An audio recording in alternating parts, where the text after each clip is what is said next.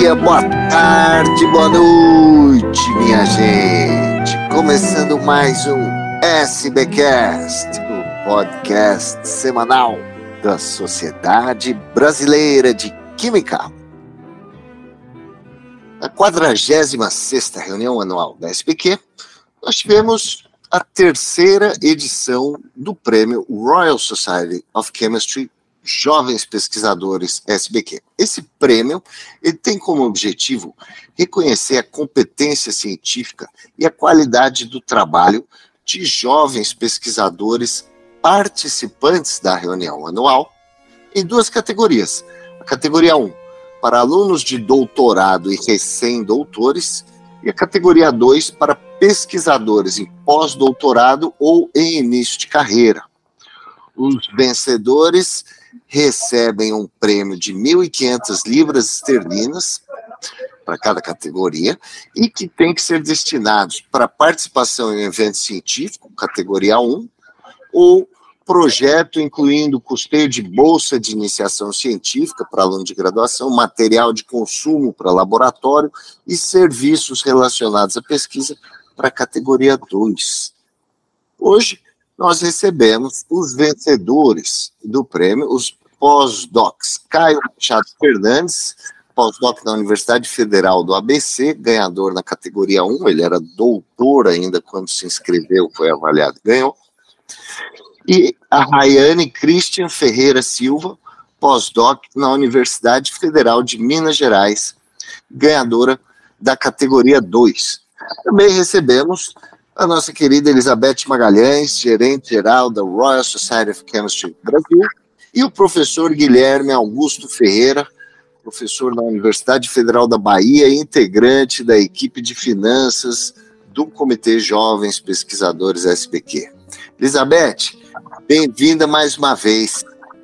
E aí, Oi, Mário. nessa terceira edição aí, como é que você está avaliando, como é que a Royal avalia a evolução desse prêmio? Nossa, Mário, acho que essa sua pergunta era exatamente aquilo que eu queria falar, porque a gente começou o prêmio no meio da pandemia, né? Foi uma forma de fazer com que a reunião anual, inclusive, ganhasse alguns aspectos assim mais interessantes devido ao fato de a gente estar em casa, os jovens pesquisadores muito desestimulados, muitos problemas, né, que todos nós enfrentamos com a pandemia.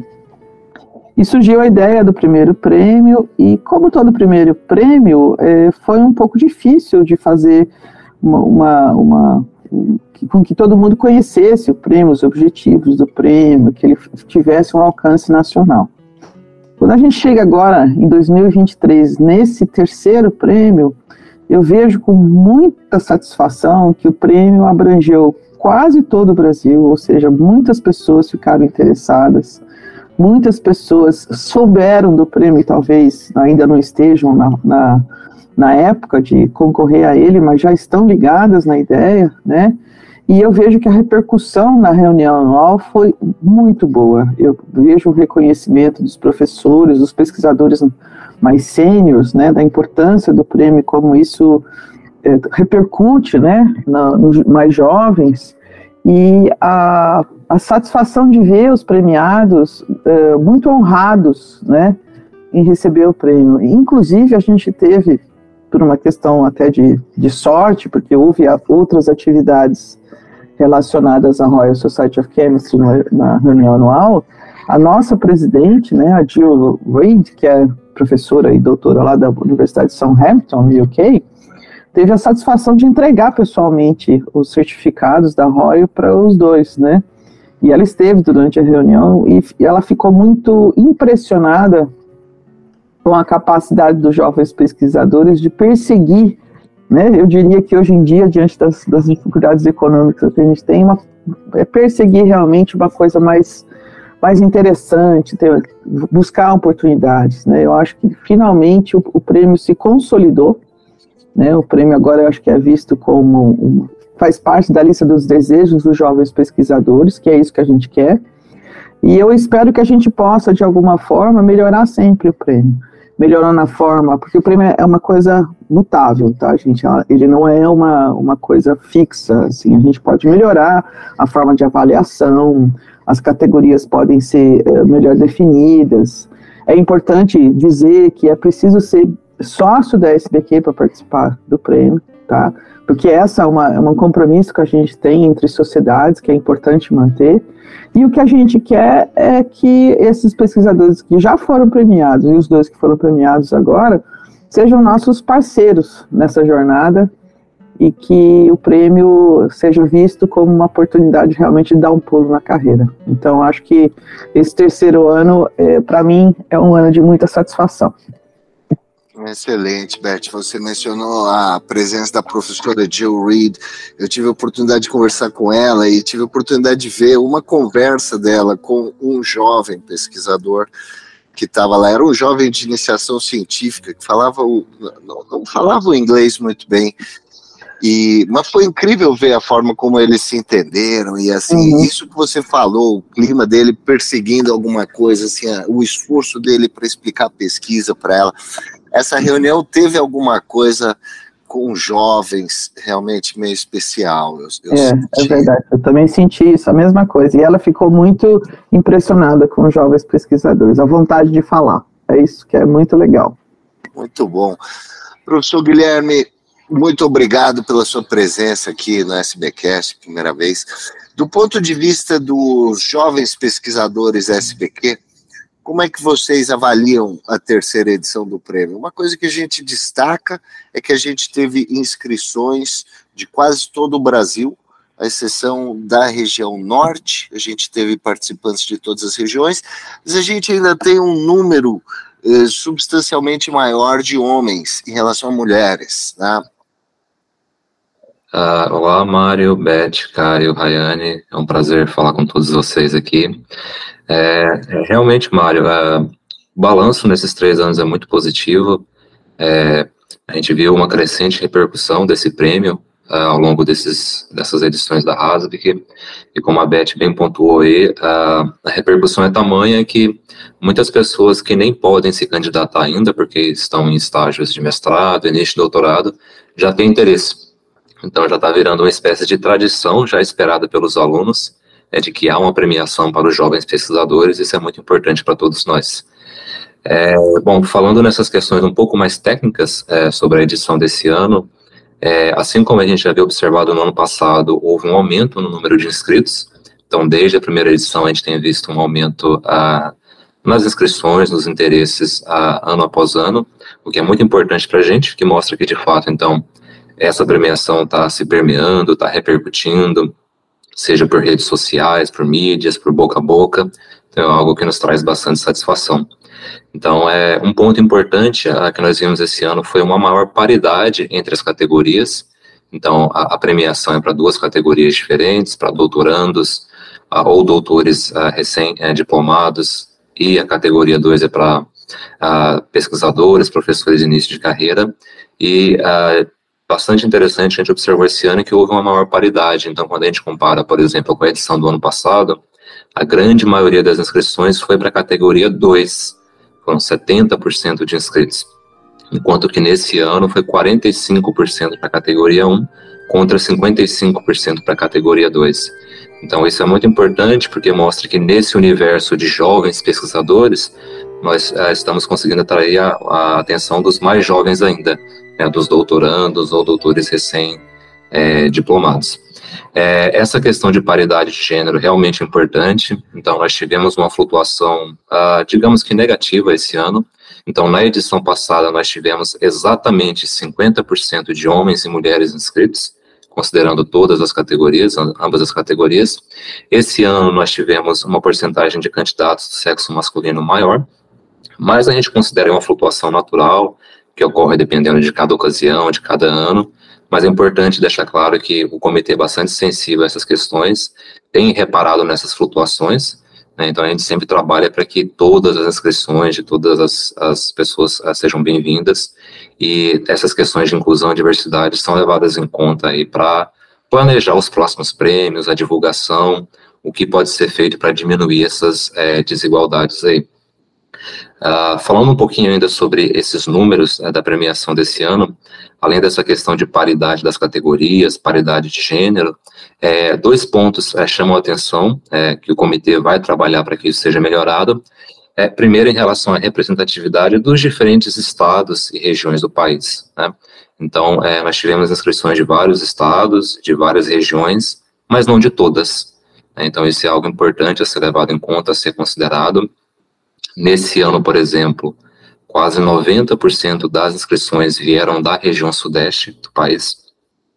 Claro que isso em parte se deve ao local onde o evento foi realizado, é natural né, que aquela localidade onde a RASVIC é a, realizada acaba atraindo mais candidatos, mas é algo a ser pensado, uma vez que a RASVIC é, acaba recebendo inscrições de todas as partes do Brasil.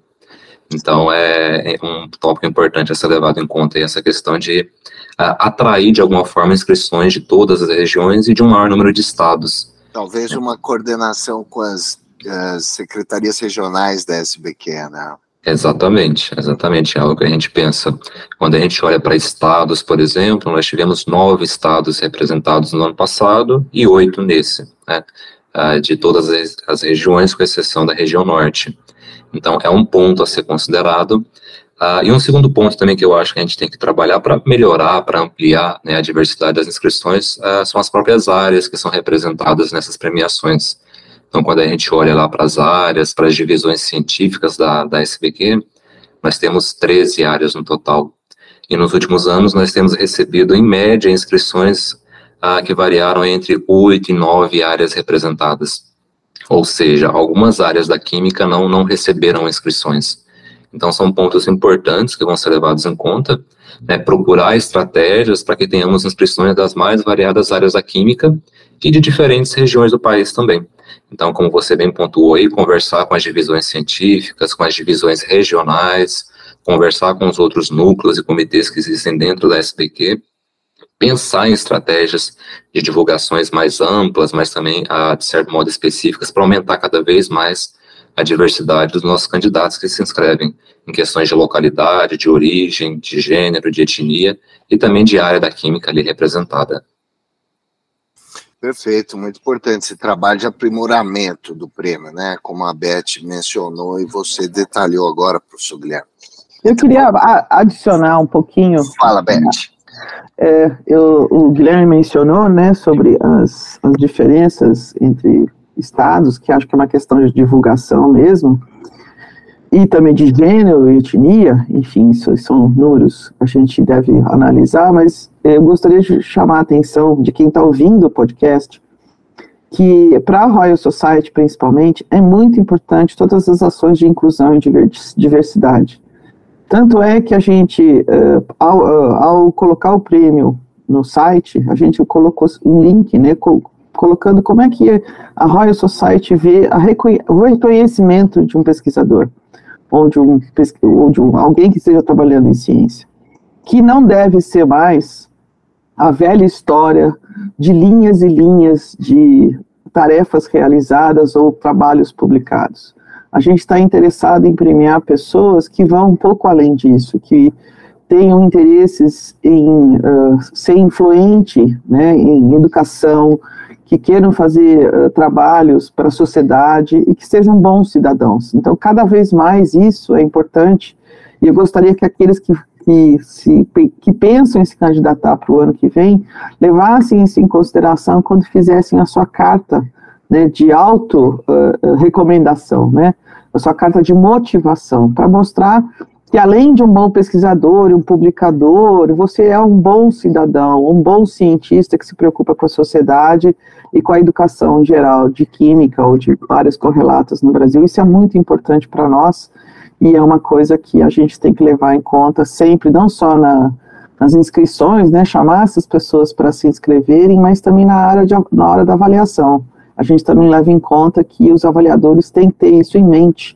e tem, também tem que estar equilibrados entre homens e mulheres para poder avaliar.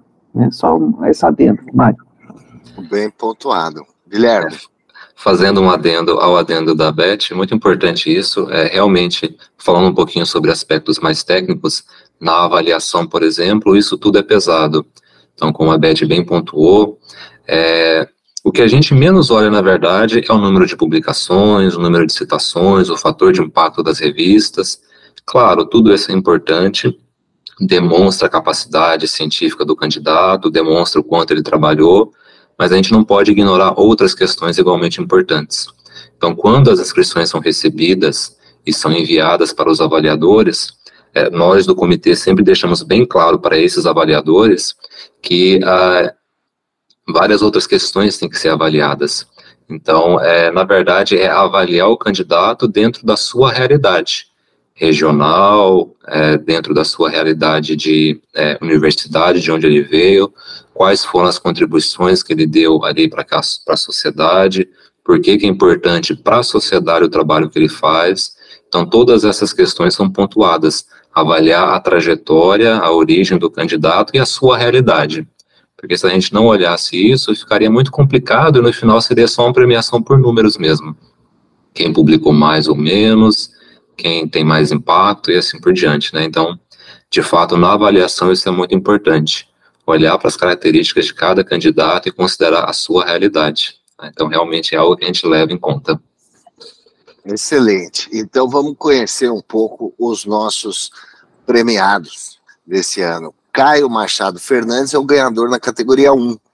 Ele é graduado em Química Industrial em 2016, mestre em 2019 e doutor em 2023 em Química, pela Universidade Federal Fluminense. Sua atuação em Físico-Química e Eletroquímica, com ênfase na investigação de substâncias orgânicas como potenciais inibidores de corrosão para aço, carbono em meio ácido Atualmente, o Caio é pesquisador de pós-doutorado na Universidade Federal do ABC. E ele trabalha numa pesquisa em síntese e aplicação de nanomateriais de baixo custo em processos oxidativos avançados sob influência de um campo magnético. Caio gosta de Breaking Bad também. Caio, bem-vindo aqui ao SBcast. Tudo bem? Parabéns, viu, pelo seu prêmio. Qual, como, é que, como é que você enxerga esse prêmio? Qual foi sua motivação para entrar nessa? Bom, primeiramente, boa tarde, Mário, Guilherme, Beth, Rayane, aqueles e aquelas que nos escutam, nos escutam aí no podcast. É, queria agradecer a oportunidade de estar aqui falando um pouquinho sobre a, a trajetória, sobre esse prêmio. É, dizer também um pequeno BS que quem faz química e não gosta de Breaking Bad está fazendo química errado, né? Então, isso é bastante importante.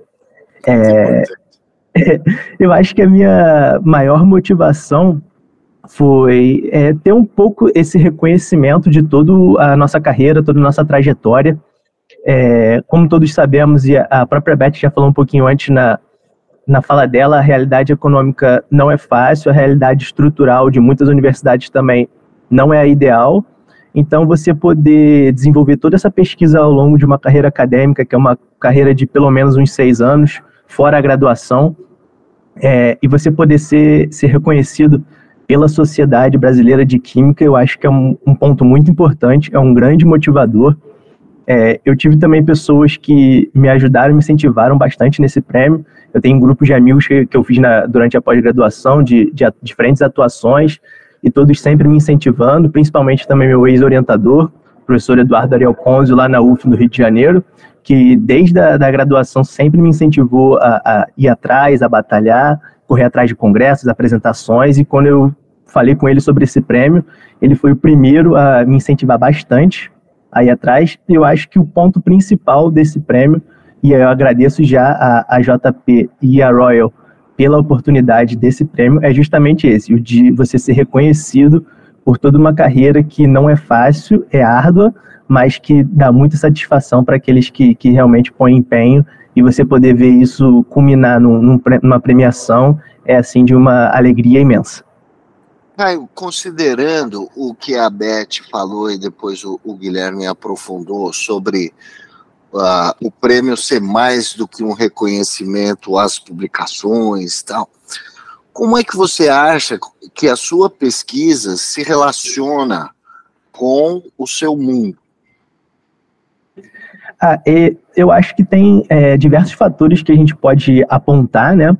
é, eu tive a oportunidade de, durante toda a minha carreira de, de pós-graduação, tanto no mestrado como no doutorado, trabalhar com diferentes alunos de iniciação científica e ajudar na, tanto na formação deles, e foram diferentes áreas. Eu trabalhei com engenheiros químicos, eu trabalhei com pessoas da farmácia, eu trabalhei com pessoas que faziam química, e você vê é, é, o interesse de, de jovens pesquisadores, é, no caso mais jovens do que nós, que já somos jovens pesquisadores, o pessoal que está começando, e poder ajudar é, eles na carreira e ver que não só o trabalho no laboratório é, motiva e desencadeia a oportunidade de seguir na própria área acadêmica, teve gente que preferiu ir para a indústria, é, teve engenheiro químico que, que eu ajudei, fui orientador na, no trabalho de conclusão de curso, é, eu consegui também atuar um pouco, é, não só na carreira profissional, mas na carreira pessoal, porque a vivência de laboratório é muito grande, então a gente conversa bastante, então, eu acho que esse ponto da pesquisa, não só do número de publicações, do número de citações, você poder formar é, gente, é, trabalho, ter formação pessoal, é, acho que isso é um ponto muito importante que é, muitas vezes não aparece em nenhum lugar, né? nem nos números de citação, nem no índice H, nem no número de publicações. Essa parte realmente não aparece e no que no fingir dos ovos é a, a principal parte é que realmente importa, né? A formação pessoal. Tá. E a parte extensionista, você participa de atividades de extensão também? É, infelizmente, essa foi uma parte que a gente pecou um pouco na parte de extensão, é, confesso. Eu pude participar duas vezes do, do Pint of Science, então foi, um, foi uma pequena experiência e bastante é, agregadora. A gente pôde ir para bares, é, expor um pouco da nossa pesquisa, do trabalho que a gente fazia pra, na universidade, para um público que não era o público acadêmico científico, então nós já tivemos que nos reinventar para tentar explicar a nossa pesquisa de uma forma não tão científica. Então, por duas oportunidades, tanto em 2019 como em 2022, eu acabei tendo essa oportunidade. Então, foi é, algo assim bastante agregador e eu acho que é algo que eu vou principalmente pontuar na, na minha carreira acadêmica daqui para frente. Como a gente pode externalizar um pouco é, esse nosso mundo acadêmico para a população em geral e como a gente poderia é, juntar e agregar a nossa universidade para fora, né, para fora dessas quatro paredes aqui e sair um pouco desse nosso mundo estritamente acadêmico. Olha, Mário, o, o Caio está me dando algumas ideias sobre a próxima edição do prêmio. Viu? Olha aí. Sempre bom ajudar. Então, comentando sobre essa parte de extensão, de como é, a gente pode falar sobre o que, é, o que a pesquisa, a universidade, que é um, uma, um bicho de sete cabeças para a população, às vezes, como é que a gente pode transmitir isso para a população em geral? Eu acho que essa ideia de, de levar isso em conta, talvez, para o futuro dos nossos prêmios também é muito interessante, porque cada vez mais a ciência tem que, dar, tem que prestar contas daquilo que está fazendo, né? Acho que é um, uma, nova, uma, uma nova tendência que a ciência precisa abraçar, se fazer conhecida, e acho que é uma boa experimentação para os jovens também. Saber explicar para o público mais, mais geral, afinal de contas, o que, que você está fazendo dentro desse laboratório, né? O que, que a sua pesquisa vai mudar alguma coisa na minha vida? Acho que é, é uma experiência que pode ser agregada aí no, no prêmio. Vamos ver, cara, você pode até ajudar nessa história, vamos ver. Não, sem dúvida, sim, Beth. É uma experiência muito interessante você poder falar para pessoas que não são do, do ramo nem científico nem acadêmico, é, e principalmente devido né, aos últimos anos que todo mundo sabe que nós, é, tanto no meio universitário como no meio acadêmico, passamos, eu acho que esse contato com a população em geral é, é bem importante para saberem que, que o dinheiro é bem investido, que pesquisas de qualidade são feitas e para eles justamente poderem entender o que nós fazemos aqui e para a gente parar um pouco de, de, de, separar, quebrar um pouco essa ponte que tem entre a universidade, a, a academia e a sociedade de modo geral. Eu acho bastante importante. É isso aí. Vamos trazer a Rayane aqui para a nossa conversa. Rayane Christian Ferreira Silva, vencedora na categoria 2. Ela é licenciada em Química pela Universidade Federal de Viçosa, mestre e doutora em Química pela Universidade Federal de Minas Gerais. Atualmente ela realiza um pós-doc no Grupo de Tecnologias Ambientais, que é o GRUTAM, na Universidade Federal de Minas Gerais, e, e supervisora de projetos no Centro de Tecnologias em Nanomateriais e Grafeno, CT Nano. A doutora Rayane desenvolve pesquisa na área de materiais de carbono com foco em tecnologias para absorção, armazenamento de energia, descarbonização e sustentabilidade. Rayane, bem-vinda aqui ao SBcast, parabéns pelo seu prêmio. Conta para nós um pouco do seu trabalho.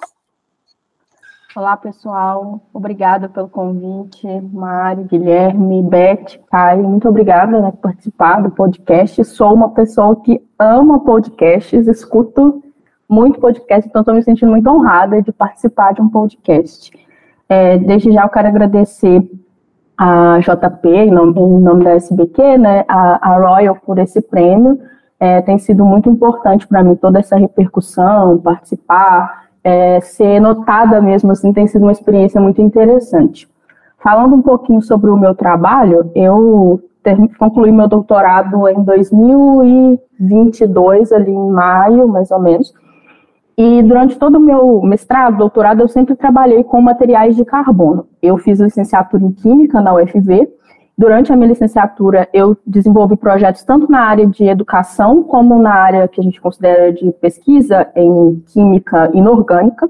Mas eu trabalhei muito mais com a parte de educação durante o meu, a minha licenciatura. E quando eu formei, eu, eu fiquei com muita dúvida se eu ia para o mestrado em educação ou para mestrado em Química Inorgânica, né, que era o que eu trabalhava, acabei depois de um tempo que eu dei aula um tempo na, na escola pública, mas depois optei por ir para o mestrado na área de Química Inorgânica e fui trabalhar com materiais na UFMG. Então, eu trabalhava produzindo, desenvolvendo materiais de carbono no meu mestrado a partir de rejeitos de mineração de ferro. Meu grupo de pesquisa é um grupo que é focado em desenvolver tecnologias com foco em química ambiental, Aqui em Minas Gerais a gente tem um problema muito grave com a questão das barragens, né, de mineração. Então, é, a gente começou a desenvolver projetos para poder utilizar aqueles resíduos de mineração. E aí, durante o mestrado, eu produzi materiais de carbono e apliquei na absorção de contaminantes emergentes. E no doutorado, eu queria continuar trabalhando com materiais, porque eu amo química de materiais. E aí eu comecei a desenvolver uma pesquisa voltada para a produção de materiais de carbono porosos muito pensando no design desses materiais, como que eu poderia modificar os materiais de carbono, né, os carbonos porosos, para é, diferentes aplicações, tanto na absorção, que foi que eu trabalhei diretamente no meu doutorado, mas também para outras aplicações, como armazenamento de energia, é, descarbonização, enfim.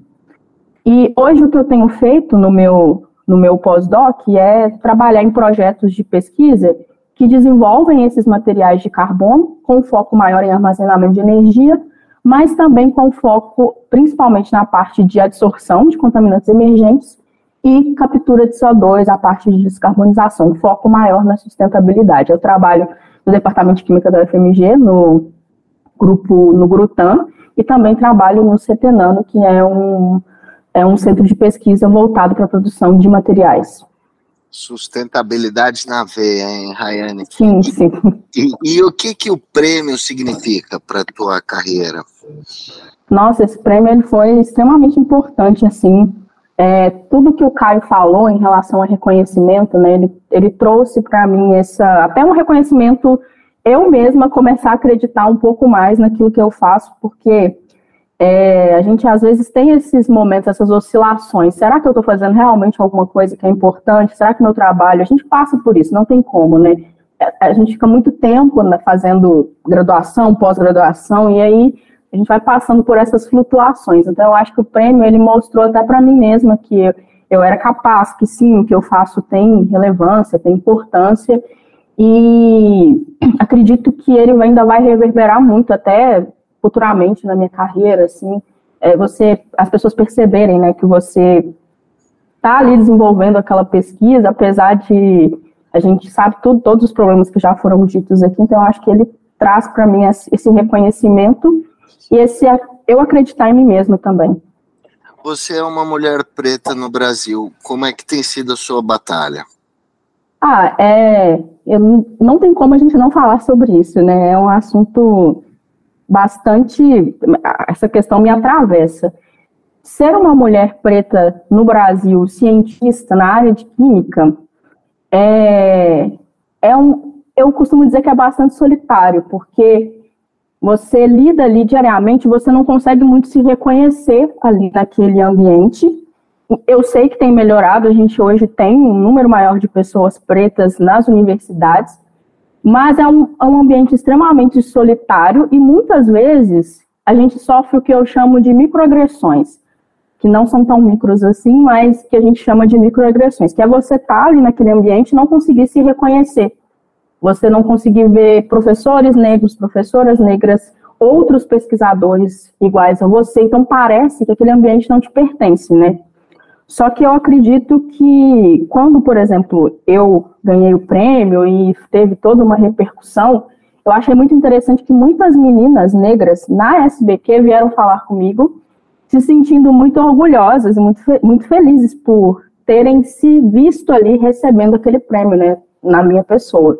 Então, assim, eu nem imaginei que eu podia representar tanto. Já me inspirei muito em, em mulheres negras é, quando as dificuldades vinham, os meses insegurança, mas nunca imaginei que eu poderia ser também uma fonte de inspiração. Para vocês terem uma ideia, teve uma moça que ela não estava na SBQ, mas ela é uma jovem pesquisadora, trabalha em São Paulo, doutoranda, e ela me mandou uma mensagem no Instagram falando que se sentiu muito orgulhosa de ter me visto ganhar o prêmio, se sentiu muito feliz, que não me conhecia, mas que imaginou provavelmente é, teria sido.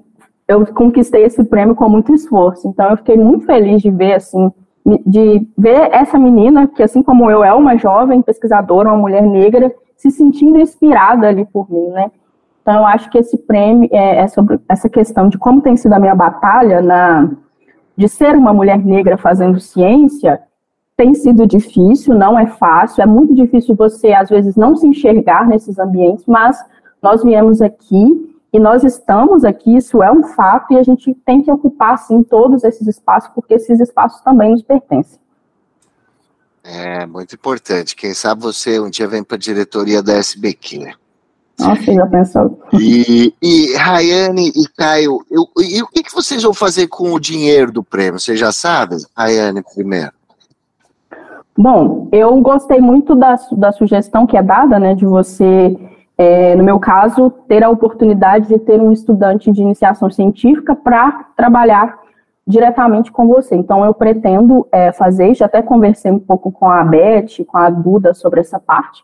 Então, eu pretendo é, abrir um mini processo seletivo, pensando assim, para poder escolher um estudante de iniciação científica. Eu trabalho com muitos estudantes de iniciação científica no meu projeto.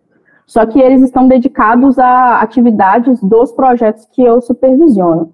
Então, agora eu vou ter a oportunidade de ter um aluno de iniciação até para desenvolver coisas que é, eu tenho ideias, sugestões, ou coisas, por exemplo, que ficaram ali para serem desenvolvidas no meu próprio doutorado. Então, eu já tenho algumas ideias, quero que esse aluno me ajude nessa parte. Quero muito que seja um estudante negro, vou.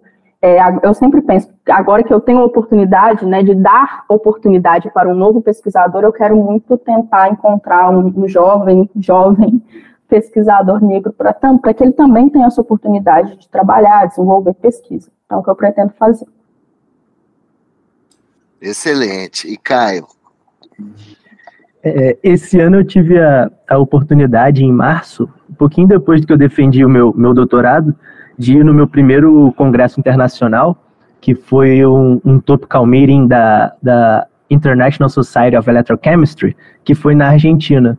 Então, como é, eu passei o doutorado, é, não tinha muita ajuda de custo de projeto, então, além da, da taxa de bancada da, da bolsa do CNPq, é, eu pude juntar e tive a oportunidade de, de, de atender esse, esse congresso. Então, e eu já vi que ano que vem tem datas da, desse, dessa International Society of Electrochemistry tem na Croácia, no Reino Unido e no Canadá. Então, sem dúvidas, eu vou pretendo usar o valor do prêmio para atender algum desses congressos em um desses, desses locais, porque eu acho que assim, na Argentina foi uma experiência muito, muito grande e eu acho que é, ano que vem, ou na, na Europa ou na, na, América do Norte, pode ser uma experiência ainda maior.